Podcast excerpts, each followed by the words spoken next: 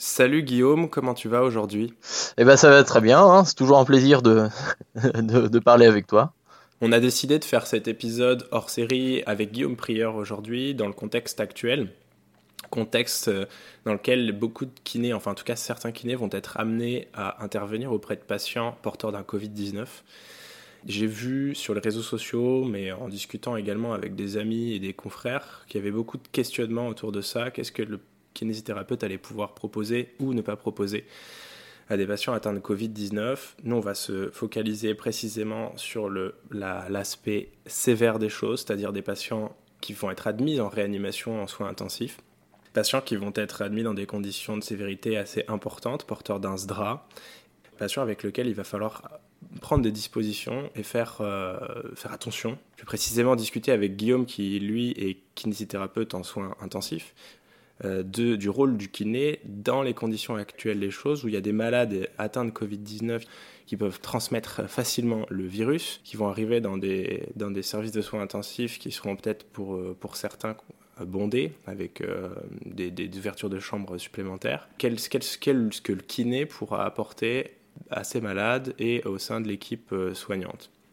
alors pour faire une petite, un petit point sur ce que c'est, comment les malades vont arriver en soins intensifs avec un Covid, pour rappeler un petit peu à tout le monde ce qui va se passer et un petit peu de physiopathologie si je peux me permettre. Le Covid, c'est une pathologie qui va entraîner une pneumopathie. Une pneumopathie qui va euh, donc créer un œdème, un œdème qui va être un œdème interstitiel au début, donc euh, il va y avoir de l'eau dans le parenchyme pulmonaire, puis ensuite l'eau va avoir tendance à le liquide va avoir tendance à envahir les alvéoles. Donc sur le plan physiopathologique, ça va entraîner une altération grave des échanges gazeux. Et puis sur le plan radiologique, on va avoir la présence d'infiltrats alvéolaires et interstitiels, sans que l'œdème pulmonaire, pour le coup, ici, soit accompagné d'une infection qui soit pas due, euh, qui soit due pardon, à une défaillance ventriculaire euh, gauche, donc à une pathologie cardiaque. Donc ces patients-là vont être extrêmement hypoxémiques, ils vont avoir euh, un très mauvais rapport PaO2 et FiO2, et ils vont être intubés.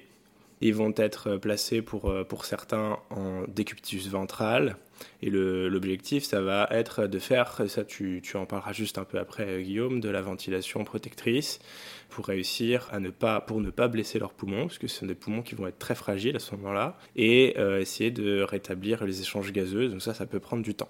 Dans ces conditions-là, avec des patients qui vont arriver dans des, avec une gravité si importante en réanimation, qu'est-ce que le kinésithérapeute peut et ne peut pas faire? Oui, tout à fait. Alors effectivement, le, le, Covid du coup va pas avoir les mêmes manifestations chez tout le monde. Hein. Ça peut être un simple petit rhume, comme effectivement un gros syndrome de détresse respiratoire aiguë en réanimation.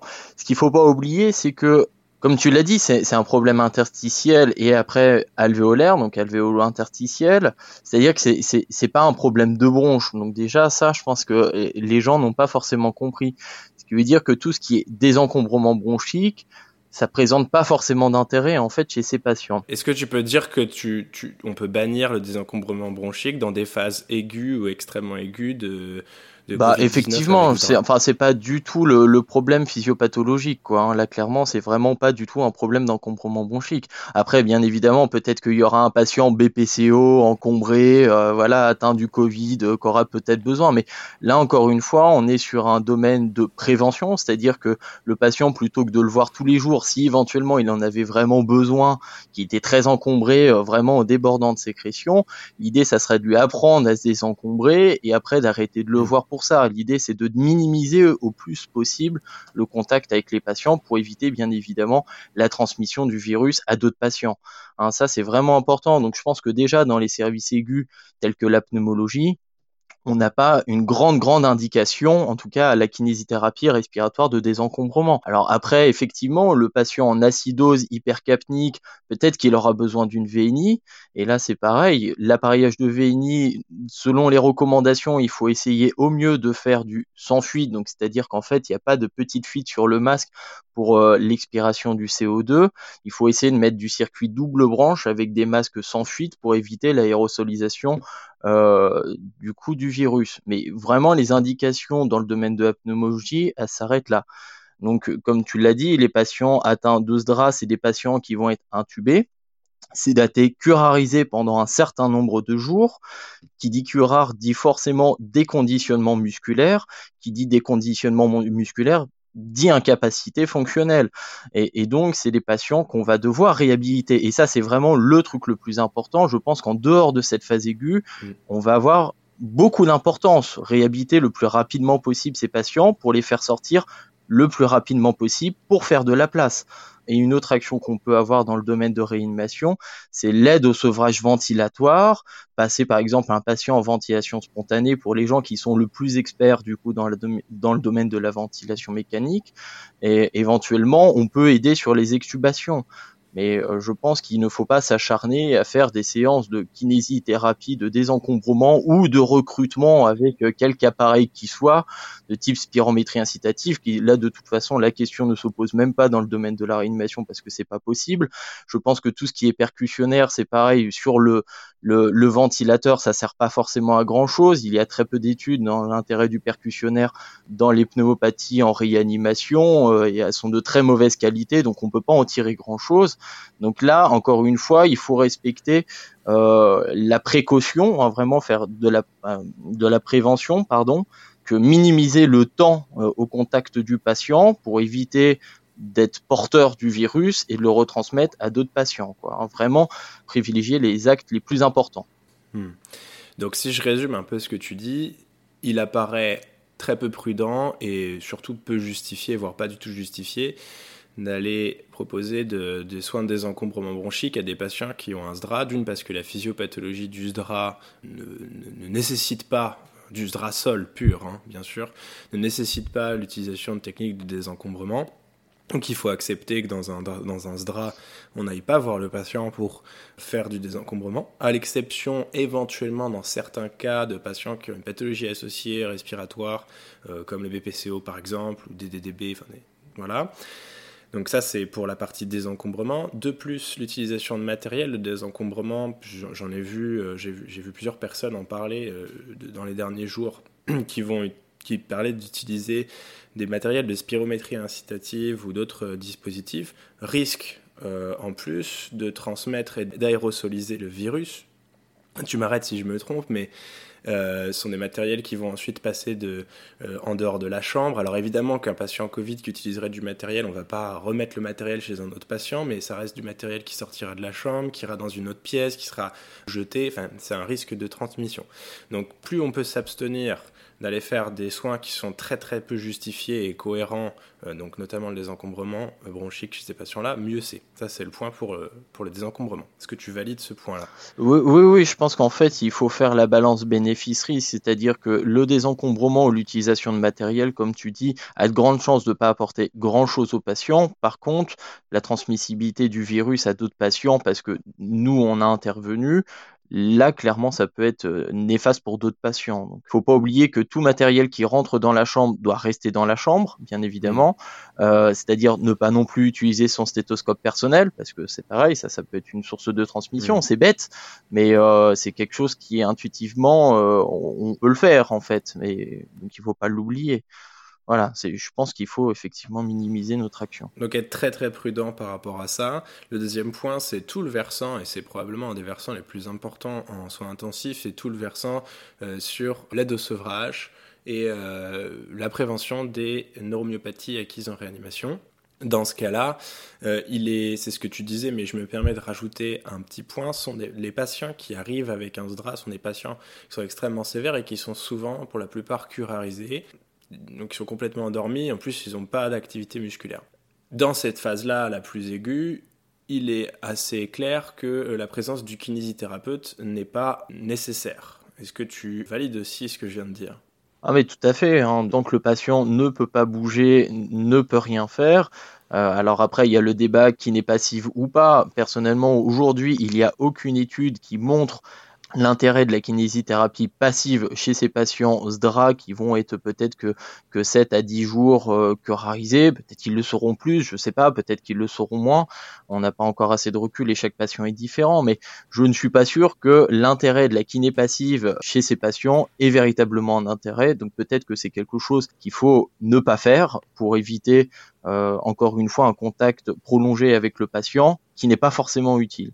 Le mieux est l'ennemi du bien parfois. On cherche toujours à faire plus et parfois c'est en faisant plus, en essayant de faire mieux qu'on est délétère. Donc on essaie de s'abstenir quand c'est possible euh, d'être en contact du patient. Alors bien sûr, ces patients-là vont avoir ensuite, au bout de quelques jours, vont être décurarisés, vont commencer à être décédatés, vont commencer à pouvoir bouger de leur euh, propre chef. Et puis là, il s'agira, l'objectif, ce sera de les extuber. Et là, il y a, y a peut-être un travail à faire. Est-ce que tu peux en parler? Bah, effectivement, là, il y a un travail à faire. Qui dit patient intubé dit là pour le coup patient qui peut être éventuellement sécrétant, donc parce que effectivement il y a des sécrétions qui sont posées sur le ballonnet, donc peut-être qu'avec subation il va être un petit peu encombré avec une difficulté de tout, parce que forcément s'il a été intubé pendant longtemps, il y a une atrophie des muscles respiratoires et une faiblesse donc de ces muscles, et donc les patients peuvent avoir des difficultés à tousser, où là on peut éventuellement les aider. Après, je pense que le plus important sera effectivement plutôt la réhabilitation qui en suit, hein, où là on aura un rôle important à jouer. Et il faut pas mmh. oublier que qui dit action kiné dit que le kiné vraiment s'occupe que de ce type de patient, c'est-à-dire que euh, il devrait y avoir un kiné qui soit dédié aux patients Covid et que ce patient, euh, ce kiné n'aille pas voir en fait d'autres patients lambda après dans des services annexes. Je pense que c'est vraiment un, un, principe de précaution qui est important, quoi. Comme il va y avoir des infirmières dédiées aux patients Covid, comme il va y avoir des médecins dédiés aux patients Covid, il faudra du coup des kinés dédiés aux patients Covid. Donc ça, c'est entendu et c'est important de le rappeler. Hein. un kiné qui va voir des patients Covid n'ira voir que des patients Covid, comme les autres praticiens de santé, euh, on l'espère. Donc l'activité du kiné éventuellement au moment de l'extubation, ce qu'on fait en général, donc l'extubation, mais le maximum que, pourra apporter la rééducation sera après l'extubation, en réhabilitation, pour récupérer euh, ce qui aura été perdu pendant euh, les semaines d'intubation ou les jours d'intubation et parfois les semaines d'intubation pour ces patients-là si, je me permets de, synthétiser ce que tu viens de dire en quelques mots, globalement sur la phase de soins intensifs réanimation, le kiné aura peu à intervenir si on applique le principe de précaution et qu'on évalue la balance bénéfice-risque. On est d'accord? Ouais, voilà, en phase aiguë, il n'y a pas... Effectivement, tu as raison. Ça veut dire que s'il y a des, si on se pose la question, alors moi j'aime pas commencer par la question du désencombrement parce que ça, c'est comme si on la mettait toujours en première et puis c'est peut-être pas la chose la plus pertinente à chaque fois, mais mettons la question de, de la mobilisation précoce en avant par exemple. Si on se pose cette question-là, bah la réponse c'est le patient est curarisé ou il est extrêmement sédaté, alors et en plus il peut, il est porteur du virus, donc je m'abstiens. Puis éventuellement je peux l'aider quand il, quand il se rapproche du moment de l'extubation. Deuxième point, le désencombrement des patients. Un patient SDRA n'est pas un patient dont la, enfin, la physiologie du SDRA n'est pas une physiologie qui justifie le désencombrement. Éventuellement, dans certains cas, un patient euh, qui est une autre pathologie comme la BPCO par exemple pourrait être euh, un candidat, mais encore une fois, pesons le euh, pour et le contre à chaque fois, parce que ce sont des, patients qui peuvent transmettre le virus et vous pourrez le transmettre à, à d'autres ensuite. Troisième point, c'est bien sûr L'après, là, on est d'accord que c'est des gens qui vont être restés longtemps, ils vont avoir une faiblesse diaphragmatique, une faiblesse des muscles périphériques, ils ont été longtemps ventilés et intubés, et également curisés et sédatés. Et donc là, le kiné aura un rôle euh, effectivement très important pour essayer bah, de récupérer, de faire récupérer au patient son statut fonctionnel euh, passé. Oui, oui, tout à fait. Alors, tu as abordé la réhabilitation précoce. Je pense que c'est un sujet assez intéressant. L'idée, c'est de se dire à quel moment, effectivement, on peut vraiment venir. Euh, de toute façon, effectivement, dans les phases très aiguës, le patient va être très fortement sédaté, probablement. Hein. Donc là, s'il n'y a pas de participation du patient, de toute façon, ça sert pas à grand chose. Et, toutes les études actuelles, donc récentes, hein, sur la réhabilitation précoce, euh, montrent que les résultats sont plutôt négatifs. Pourquoi ils sont négatifs aujourd'hui? Parce qu'on se rend compte qu'en réalité, la plupart des jours où le kiné intervenait dans ces études-là, c'était pendant des phases de sédation avec de la réhabilitation passive. Hein. Donc euh, c'est pour ça aujourd'hui, c'est vrai que euh, on peut se poser la question vraiment de l'intérêt de la réhabilitation passive.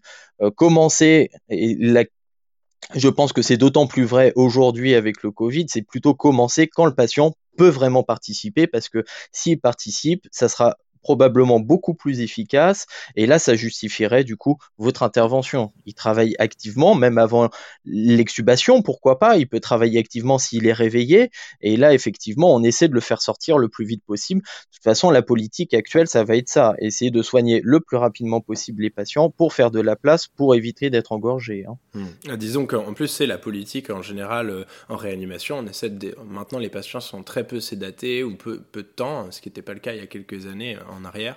Et donc la politique, euh, en dehors du Covid, en général, c'est de faire sortir les patients de réanimation le plus, long, le plus rapidement, puisqu'on sait que plus de temps ils passent intubés, ventilés en service de réanimation, plus ils vont avoir des conséquences fonctionnelles. Euh, ok, merci Guillaume pour ces points qu'on vient d'aborder. Je pense que c'était des points qu'on devait aborder, qu'on devait présenter et proposer, parce qu'il y avait plein plein de questions autour de ça, plein de discussions, donc je suis, je suis assez content qu'on ait pu en parler ensemble. Bah de même. Est-ce que tu as des... Actuellement, tu, tu as des patients Covid? On, en a deux en pneumologie, donc on ne suit pas euh, actuellement, enfin euh, en tout cas nous en tant que parce que bah, ils vont bien. Après, là, on en a un en réanimation, justement, qui est en phase aiguë. Donc, euh, on, attend, euh, on, attend que son état clinique s'améliore pour commencer à pouvoir après le voir. Après, on, estime qu'on va en avoir euh, entre 5 et 20 en fonction des estimations d'ici la fin de semaine. bien évidemment, en fait, le pic va arriver entre cette semaine et la semaine prochaine, où là, effectivement, on a commencé à, agrandir notre capacité d'accueil, puisqu'on est passé d'une réanimation à 18 lits, du coup on a ouvert trois lits supplémentaires, plus on a armé toutes les salles de réveil en lits de réanimation avec des ventilateurs, donc on a un certain nombre de lits pour pouvoir les accueillir en tout cas. Donc on attend quand même une arrivée massive bientôt quoi. D'accord. Et encore une fois, je pense que certains kinés, s'ils veulent être utiles, peut-être qu'ils peuvent être aussi utiles du coup sur tout ce qui est régulation, parce que probablement que la régulation sera dépassée et qu'ils auront besoin aussi de personnel. Donc euh, euh, les kinés qui auront moins de travail, par exemple en orthopédie ou des choses comme ça, pourront peut-être aider sur d'autres secteurs. En tout cas, euh, voilà, personne ne sera délaissé. Et encore une chose, c'est vrai qu'on l'a pas abordé, mais c'est quelque chose qu'on voit beaucoup sur les réseaux sociaux. Est-ce que je dois continuer de voir du coup mes patients atteints de mucoviscidose ou mes patients en BPCO ou des choses comme ça Bon, là, beaucoup de cabinets de kiné, du coup, sont fermés, mais effectivement, je pense que dans cette phase où on peut être éventuellement porteur asymptomatique, je pense qu'il faut éviter, du coup, de voir ces patients qui sont vraiment des patients à risque et qui, s'ils l'attrapent, euh, peuvent risquer gros, du coup. Alors que du coup, le désencombrement est quelque chose qu'ils peuvent faire de façon autonome. Normalement, la plupart des patients sont éduqués à ça, et puis des exercices de renforcement, de réhabilitation, ils peuvent les faire chez eux. Vous pouvez leur donner des exercices à domicile. Il ne faut pas oublier que la réhabilitation à domicile est aussi efficace que la réhabilitation en centre, hein, si euh, les exercices donnés sont pertinents, hein, bien évidemment. Oui, soyons perspicaces. Alors, tous les patients hors mucoviscidose ne nécessitent pas, c'est pas des soins vitaux qu'on leur propose, donc pas nécessaire de les voir pendant cette période. Les patients avec mucoviscidose, j'ai vu aussi ces discussions passer, bah, c'est normal, hein, c'est légitime. certains se posaient la question est-ce que je dois continuer à aller voir mon patient muco? J'ai des demandes des parents, etc., etc. J'ai de la pression. Honnêtement, posons-nous la bonne question. Est-ce que on considère que les soins de kinésithérapie de désencombrement que l'on fait nous donc en plus de ce que le patient peut faire lui-même ou avec des aidants. Est-ce que tout ça, ça a une balance bénéfice-risque positive par rapport au risque qu'il prend en étant en contact? Ce sont des patients qui sont à risque et euh, j'imagine qu'un patient avec une mucoviscidose qui, qui présente le Covid-19, ça peut franchement tourner au vinaigre très très rapidement. Donc honnêtement, si j'avais le choix à faire, je réduirais au maximum, voire à néant, euh, mes prises en charge avec, euh, avec ces sujets-là. D'autant plus que beaucoup des patients sont suivis par des kinés souvent spécialisés, euh, voilà, et donc ces kinés spécialisés les, les, ont éduqués depuis longtemps en fait à s'autodrainer. C'est vrai que voilà, ils, se connaissent bien ces patients mucos. Merci beaucoup Guillaume pour cette intervention. Désolé euh, pour le son parce que euh, Guillaume euh, a fait ça rapidement. Il est sur son lieu de travail actuellement, donc on a un son qui n'est pas excellent, mais on pensait que le message était plus important que, la forme ici, donc on s'est permis de, de, faire ça comme ça. Merci beaucoup Guillaume. Et eh bah ben, de rien, merci à toi. Et bon courage. Ciao. Ouais, salut. Bravo. Vous avez écouté ce podcast jusqu'au bout. Merci de le partager à au moins deux de vos confrères et de mettre une note 5 étoiles avec un petit commentaire sur la plateforme que vous utilisez pour nous écouter. C'est ce qui nous fera ressortir dans les classements.